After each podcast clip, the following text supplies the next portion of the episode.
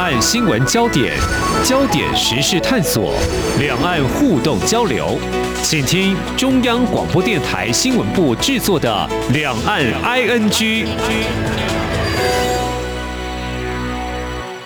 听众朋友，你好，我是黄丽杰，欢迎收听三十分钟两岸 ING。那么在今天节目当中，我们要来关心最热的国际的情势，那么聚焦就是乌克兰的局势哦。我们首先看到外电的一连串的报道，包括俄罗斯总统普亭在二十一号承认东乌克兰东部两个分离共和国是独立实体，接着派遣俄军以维和人员的身份进入，那么这两个区。区域，我们看到法国方面总统府埃里塞宫在二十一号是表示，法国总统马克宏认为，俄罗斯总统普廷不仅违背自己的承诺，承认乌东两个分离共和国独立地位的决定，更加剧了乌克兰紧张局势，因此必须受到制裁。至于在相关的，我们也看到了外电又有一则报道，根据外交人员告诉法新社，美国、法国。一些国家已经要求联合国安理会针对俄罗斯承认乌克兰境内两个亲俄分离主义人士控制地区为独立实体这件事，在今天稍晚要召开紧急会议。那我们也看到乌克兰在今天是请求联合国安理会召开紧急。理事会议处理俄罗斯入侵威胁，并且还提到乌克兰一九九四年接获安全保证，还有交换放弃核武这件事情。那么跟台海其实或许也有动态的一些影响，我们也必须关注。因为七大工业集团 G7 二十四号举行视讯峰会，就要商讨乌克兰局势。那么根据日媒就是共同社的报道，首相。岸田文雄将会强调，无论哪个地区都不接受以武力改变现状。台湾、东海跟中国动向也可能成为议题。那么，我们在今天就要来关注有关。这个原本属于苏联共和国的国度，在一九九一年独立之后，那么据相关的一些报道，这几年跟俄罗斯的边界也出现了一些纠纷。尤其我们也留意到，日前美国指出呢，俄罗斯会在十六号出兵乌克兰，并没有成真。不过呢，最近美国也又不断示警，最近俄乌战火可能会再起。我们在今天呢，要特别针对为什么？俄罗斯还有乌克兰会出现军事冲突？俄国最近真的会发动军事攻击吗？还有美国为何会频频示警？每个两国你来我往，还有欧洲一些国家都有一些表态动作，当然也跟中国触及到相关情势发展，特别是美国还有俄罗斯哦。那么在法国、德国在之前也积极穿梭跟俄国总统普京来对话，这宛如一场牵动全球战事是一触即发。我们的国安。会也组成了乌克兰情势因应专案小组，会持续密切关注乌克兰情势的发展。但是，怎么样来观察俄乌紧张局势是否可能引爆，还有可能牵动的影响？我们在今天特别邀请政治大学国际事务学院院长连红仪来观察探讨。非常欢迎院长，你好。哎，主持人好，各位听众大家好。好，我想呢，乌克兰情势的确是显得很紧张。为什么会紧张呢？如果从远因跟近因来观察，乌克兰内部有一些因素可能会造成俄罗斯会来入侵乌克兰的一个导火线吗？好，谢谢哈。我想这个呃危机哈，基本上的起因一开始哈，其实俄罗斯的普京总统基本上就已经讲得很清楚了哈。它的原因在于俄乌之间的这个纠纷呢，在二零一四年跟二零一五年呢，分别都有签了一个叫明斯克协议。第一次是讲乌东之间跟基辅当局之间的这个有关于一些边境的这个停火事宜啊。再来就是乌东的地位问题。乌东地位就是当初的协议，包括俄乌加上后来的这个德法两国当保证国，他们基本上。这个呃，同意啊，这个乌东这一块地方，在未来乌克兰的这个宪法架构上，基本上要采取一个比较高度自治的这个状态。那从二零一四一五年签完了之后，这个协议到现在已经六七年了，基本上就放在那里啊，基本上都没有执行。所以呢，普京总统在危机一开始的时候，他就已经讲了哈，基本上这个乌克兰必须要落实他自己签的这个国际协议。嗯，那当然了，他也在考验了两个保证国，原来的德法这两国是不是要贯彻，或者是说敦促，或者是促成这一个国际协议的这个履行。嗯啊，所以这基本上是这个整个危机的来源。那但是随着危机不断的进行之后，似乎这个呃，普京总统又有加码了。他基本上讲说，哎，这个乌克兰基本上呢不能加入北约。啊，那这个当然主要当初在这个乌东的问题当中，其实考量点都是一样啊。俄罗斯跟西方之间，俄罗斯最希望的就是它跟西方，尤其是北约中间有一个缓冲地带。嗯，那那个缓冲地带如果大，像大到如乌克兰，那当然是最好。那如果说没有办法，那至少乌东比较小的地方，把两个。这个所谓的呃军事强权把它隔离啊，那避免彼此之间擦枪走火的这个冲突，我想是普京总统他想要做的这个事情呢。好，那当然面对着刚好这个呃现在的国际形势啊，刚好这个德国换届，然后呢法国基本上今年要选总统，嗯，也就是说在这个时候呢，这个他觉得这个时候再加上这个呃乌克兰总统泽伦斯基原本还对他可能会执行这个。明斯克协议有期待，但是看起来好像似乎离这个道路越来越遥远了。所以他挑这个时候，呃，把这个危机哈，这个升高哈，然后呢，希望西方啊乌克兰表态，我想应该是嗯、呃、还可以预测的啦，可以预料得到的部分。是这个明斯克协议迟迟没有执行，是不是其实也是很难以落实？嗯，应该就是说。这个危机有没有升到各方都觉得执行这个协议之后，各方除了乌克兰之外，可以获得他们自己最好的利益，应该是这样用这样角度来看。乌克兰当然呃可能是最大的输家，嗯，但重点在于西方也不希望这个呃牺牲了呃乌克兰，可是到最后是不是仍然是这样想，我就不敢讲了 的这个部分。是好，非常谢谢院长。那这样来看的话，那乌克兰他们的想法啊，民众呢有看到一些报道，就是说希望能够加入北约啊。那在乌克兰内部，是不是有所谓的这个比较亲欧的势力，或者是比较亲俄的势力？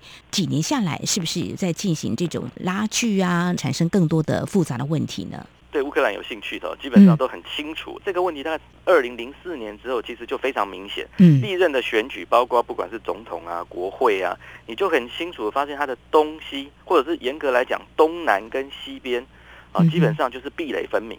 东南边或东边基本上比较讲俄语的啊，那他们就比较跟俄国之间的这个感觉就比较亲近了。嗯，然后以西边来讲，基本上就比较离这个俄国哈，基本上。这个比较讲乌克兰语的哈，跟这个俄国之间关系就比较没那么好，甚至就有一点仇俄的这个倾向。所以从二零零四年啊颜色革命之后，也就是亲西方的领导人尤申科上来之后，嗯，其实那个氛围就产生了。虽然中间在下一任总统这个亚努科维奇看似又回到了稍微跟俄国可以协调，可能也不到还不到亲俄啦。不过，这个乌克兰的民众已经没办法接受，因为他没有。这个总统啊，亚努科维奇是不想跟欧盟再签署这个更密切的这个联系国协定，所以呢，基本上就在这个广场的这个抗争当中，他就被迫下台了。对，那这一点其实让普京呃总统非常的不满了啊，他是觉得。在前一任的时候，那好吧，那这个民众基本上选择比较亲西方的，他可能就，嗯哼，讲白话一点就认输了。那下一任总统，那既然民众选择了可能跟俄国比较可以对话的，那没想到，呃，这个竟然哈，这个民众虽然号称民众了，当然中间还是有一些可以看到一些可能有一些西方的影子啊，啊，就是这个呃民众，然后就示威抗议哈，啊，盘踞市区，然后造成。这个总统的这个垮台下台，嗯，所以他就觉得说，那理论上应该呃一任要当晚嘛，如果有不满意，那下一次民意再来决定嘛。那用这种方式的话，那这个普京总统就觉得他基本上这个违反了这个游戏规则嘛。啊，后来再上来的这个波洛申科，当然就是呃，因为前面是被推翻，他一定是采取一种比较抗恶仇恶的色彩嘛。嗯，但是他也在他的任，他也签了我刚刚讲的明斯克协议，也就是说。它毕竟就是一个国际协议嘛，就像您刚一开始讲的一些外电，嗯，好像大家对于呃这个普京总统承认了这两个地区成为这个独立的国家，好像觉得他破坏了这个明斯克协议。嗯，可是当初明斯克协议也讲了，应该理论上这个乌克兰必须要在宪法的这个架构上把这个纳进去，而且两个保证国也做了见证。那两个保证国好像也没有什么行动。哦，所以那这样子，这个他说俄国公然违反明斯克协议，嗯，那呃没有去执行明斯克协议，或许不叫公然违反，但是啊长久的不执行，其实。效果也是一样的，对呀、啊，是好演变到现在，就是看到俄罗斯总统普京呢，已经承认东乌克兰东部两个分离共和国是独立实体了啊、哦。接着就派遣俄军以维和人员身份进入到这两个区域，那么这引发了相关的国家的一些表态的动作啊、哦。那么，嗯，接下来我们就要来看，那如果是这个样子的话，当然现在大家都在观察，也蛮紧张的，就是说，那真的。俄罗斯接下来会有军事武力的动作吗？如果就这个美国他们研判所说的，俄罗斯可能会入侵乌克兰，那俄罗斯在这个时间点可能是着眼在哪方面？所谓他的国家利益吗？或是政治人物的某些讲的比较直白一点，就是某些算计或呃这个盘算吗？好，我想哈。这个可能大家呃，包括一般的外界或一般听众，可能会比较关心是不是会开战。我先讲一个前提哈，就是说我们分析这件事情的时候呢，理论上的前提就是这几个主要国家的领导人基本上还处于理性的状态，嗯，然后这是前提，然后呢。因为呢，为什么呢？因为只有在基于理性状态的时候，我们才能去推论嘛。因为在这种箭在弦上的时候，任何一个擦枪走火或任何一件事情都会导致情势恶化。嗯哼。好，所以这个基本上要先讲。那如果说一切还在可控的范围当中，这个基本上当初这个美国呃昨天也说了，他愿意就拜登总统跟普京总统两位嗯这个呃坐下来谈，然后。美国只有唯一的前提就是，呃，俄罗斯基本上没有军事进攻乌克兰。那现在问题来了，这两个这个共和国基本上是，如果他派兵进去而不是进攻，然后呢，到底算不算是所谓的原来的讲的乌克兰呢？是，还这个就模糊的地带了。嗯。所以接下来要看的应该是说，美国总统愿不愿意在这种情况之下，还是。维持他原来讲的，就是这个愿意跟普京总统坐下来谈。嗯嗯，啊，这个基本上是应该是一个很重要的观察的点。然后，只要这个点确定了，就知道美国他的想法到底是怎么样了。只要愿意坐下，因为他原来讲了，就是我跟你见面的前提是你不可以军事进入，就入侵乌克兰。嗯，那现在如果已经承认了这两个国家，然后呢，也用维和的方式进入了。刚好是在很模糊的地带，对，那就看你美国怎么来看这件事情了。嗯，那如果说基本上他们两个愿意见面，那代表美国所谓的乌克兰是不含这两个地方的其他乌克兰。嗯，啊，那那这基本上就非常清楚了嘛，那个意涵就非常清楚了。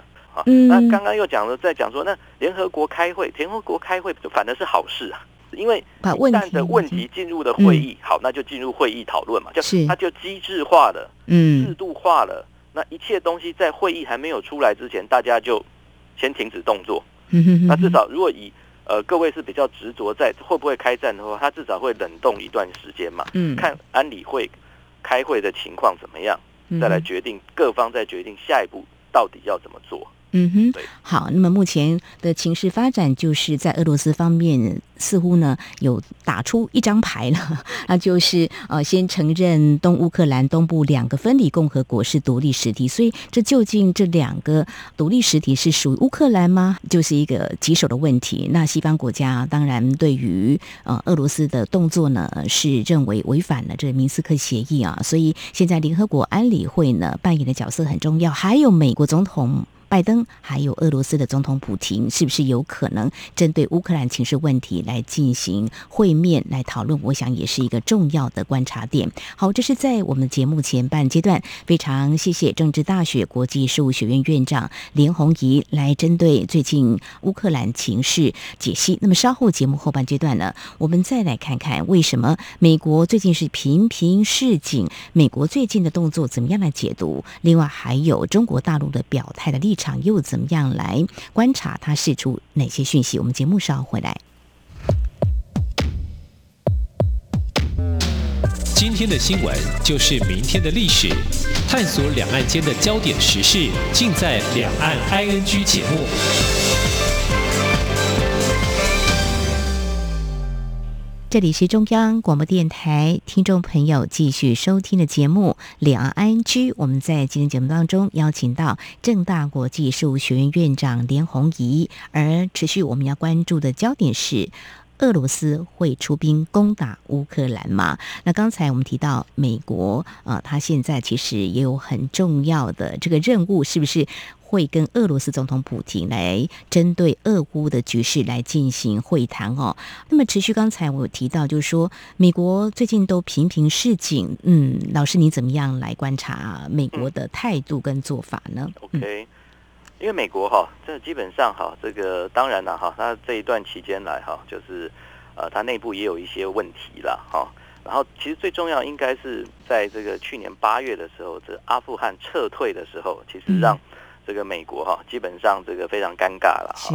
那这个呃，在那件事件里面呢，其实呃，暴露了两点哈。一个就是呃，它跟盟邦之间哈，它是不是可以啊哈，再继续的哈，团结盟邦、说服盟邦，或者是盟邦基本上对他的信赖的这个程度到底如何？嗯哼。第二个，他在这个阿富汗事件上显示出这个美国的这个情报体系啊，似乎大家有一些这个疑虑了。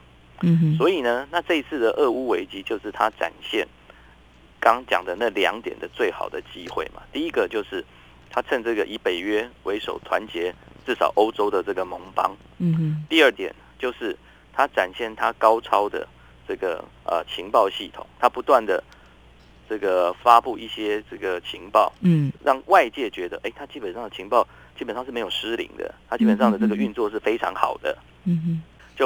让他在这个当初这个阿富汗的那个事件当中啊，让他比较处在尴尬地位的时候，在这一次的这个危机当中啊，基本上都能够啊把这个呃扳回一城了。那当然，他这样做基本上我刚提的，对他内部也有一些问题啦，因为这个所谓新冠疫情以来哈，那。这个包括美国在内都有一些民众普遍的这个不满了，好，那再加上全球的这个经济问题，甚至包括连这个所谓的这个塞港而导致的整个美国的通货膨胀的这个问题，哈，再再有很多民生经济问题，基本上都困扰着这个拜登政府了，哈，也造成他的这个声望，哈，基本上呢这个极度的下坠了。呃，国际关系最基本的就是当你面对。内部的问题的时候呢，转移注意力，嗯，是最好的这个方法。那转移注意力里面最好的又是国际，国际里面如果有类似冲突的。事件的时候，那当然是上上之选。好，这是希望，就是说各国的元首呢，还是能够理性控制，否则只是怕擦枪走火。如果说没有控制好的话，啊，就怕是越演越烈啊。所以呢，这俄乌战事好像看起来是一触即发。当然，这时间点再往前来观察，法国总统马克宏还有德国总理肖兹呢，也都积极穿梭跟俄罗斯总统普廷来对话。嗯，好像。是扮演这个调停者的角色。不过从这个时间点来看哦，嗯，就是在美国预测十六号俄罗斯攻打乌克兰的前几天，但是当天就没有发生这个战火，所以不晓得，嗯，院长您怎么样来观察法国跟德国这么积极的希望不要有战争发生，他所释出的一些讯息？好，法国跟德国基本上都是这个欧盟啊领导的国家，嗯、那英国当然已经退出了，所以现在。法国跟德国基本上是欧盟的这个领导国家，那但是这一次很显然是比较属于军事安全的问题，它是属于北约的权责。那北约基本上是美国在领导的，但基本上大部分的国家当然都是欧洲的国家，而且这个问题基本上发生在比较靠近这个东欧的这个所谓的欧亚的这个大陆上面，它比较不是海洋的。这边的问题啊。那法国是一定要跳出来，因为它刚好是这半年上半年的欧盟的轮值国，嗯，所以它当然有必要跳出来啊，来这个斡旋有关于这个欧陆啊，一直从东欧一直到这个欧盟的这个呃发生的一些这个冲突的这个事件。嗯，那德国当然作为一个欧盟的大国，又是很重要的关系国，也就是说，它基本上能源有很大的一块，基本上是从俄罗斯来的。我想。在俄乌当中，这个事件当中，也多多少少都会提到北溪二号，嗯，好的这个所谓的能源管线的问题，从俄国直接到这个德国，所以德国本身它就是一个这个利益非常相关的国家。那但是呢，这个德国总理刚您也讲了，他很积极穿梭，不过以他过去的这个背景，好，那基本上是比较属于管比较这个财经的方面，而且就是新手上路，嗯，他对于这一块基本上。从外界看起来，他好像没有像马克宏，就法国总统这么的积极的这个斡旋了哈，就一看就一个就好像非常的这个呃穿梭，非常的这个好像这个奔走这样啊。另外一个可能比较低调，嗯，好的这个部分，但是低调并不表示他什么没有做哈。我相信他基于一个这个德国的这个呃总理，他面对如果今天发生冲突，而且美国顺势。讲说要做制裁，而且萧知道华府去访问的时候，当有记者问的时候，拜登已经讲得很清楚了。一旦俄罗斯如果入侵乌克兰的话，那个北溪二号一定会切掉。那肖知他因为他没有讲话，但是很明显的他的表情告诉我们，好像哎这件事到底是谁可以来做主的？这个基本上蛮有趣的。嗯，好的部分，这中间还有一些问题。那接下来我刚刚也讲了，大家都聚焦在。俄罗斯如果入侵乌克兰，问题是现在乌东的两省是不是属于他们定义的乌克兰？嗯，的部分，这个现在开始这块是一个模糊的地带了。嗯，所以呢，换句话讲，未来如果俄国军队一兵一卒没有进入到这两个共和国或这两省的其他乌克兰地区，这样算不算就没有入侵乌克兰？对啊，这个基本上是这个大家可以去思考，未来可能妥协啊，彼此之间妥协也是可能在这一块当中啊，呃，找出一点大家都可以接受的，或甚至。大家都可以接受的下台阶。嗯，好，希望不要引发战事就好了哈。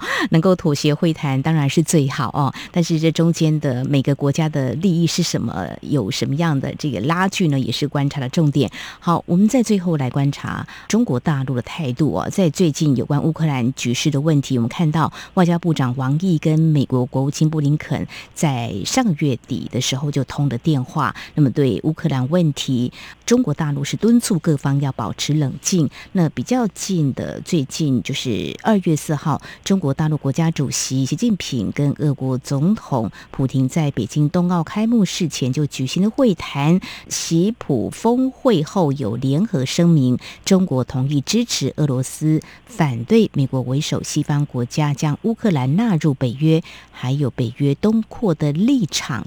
目前观察，中国大陆对乌克兰问题是保持中立，就是希望大家冷静，还是说其实有某种程度介入？好像看起来是没有，是不是有些顾虑呢？呃，我觉得就是说，这个中国大陆基本上，呃，中俄这一组的关系啊，哈、嗯，大概从两千年以来，就普京呃上台以来，哈、嗯，这关系基本上都维持的。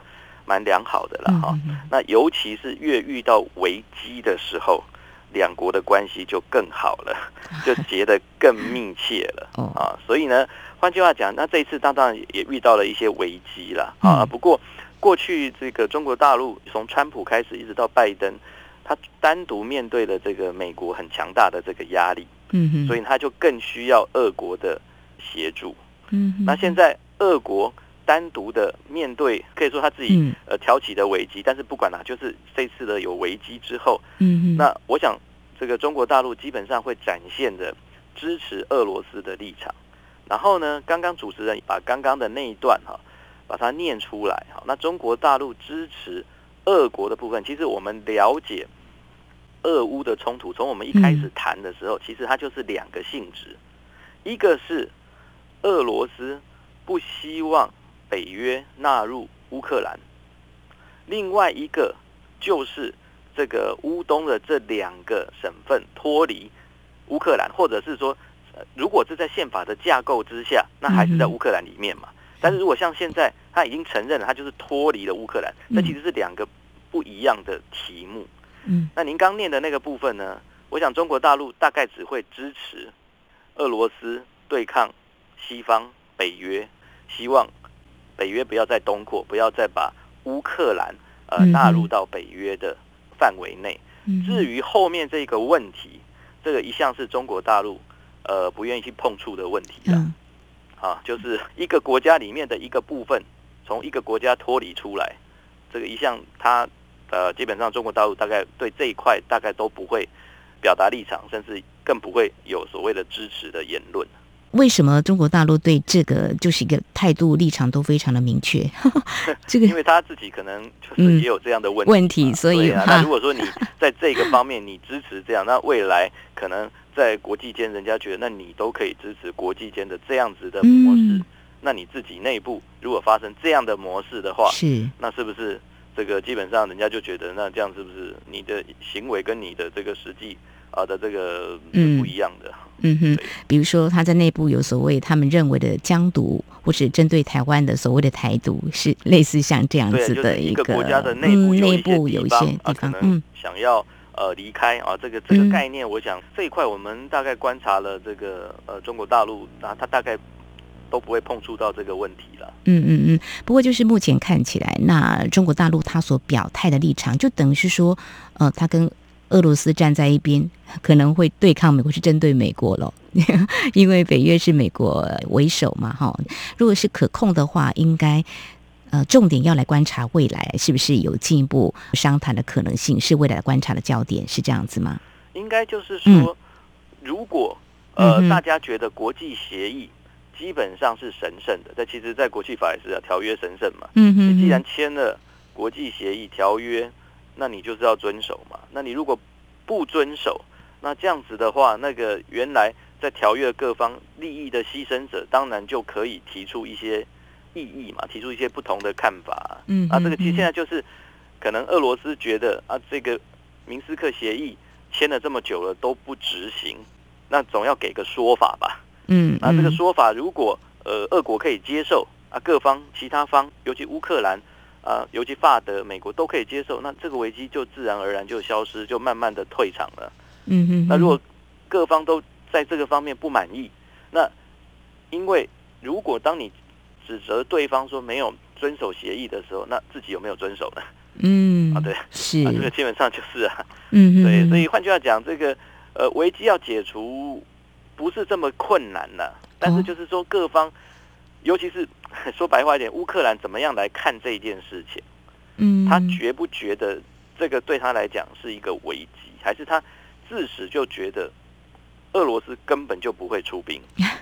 我们看到报道的讯息，那么就在之前，他们就说十六号是一个团结日了哦。那当然最新的发展，刚刚我们一直提到，就是俄罗斯总统普廷呃承认东乌克兰东部两个分离共和国是独立实体，那乌克兰就请求联合国安理会召开。紧急会议来处理俄罗斯入侵的威胁。呃，联合国开会，然后各方也愿意参加会议，愿意坐下来讨论，这是好事。那至少这个讨论一下啊，那大家可以接受的方案是什么样？那当这危机当然就。慢慢的解除，应该还不到一言不合的地步。好，希望是可控的。那么目前演变的最新形势呢？我们看到外电的相关的报道，在俄罗斯总统普廷宣布承认乌克兰东部两区独立之后，俄乌危机又升级。美国国务卿布林肯今天再度和中国外交部长王毅通话了。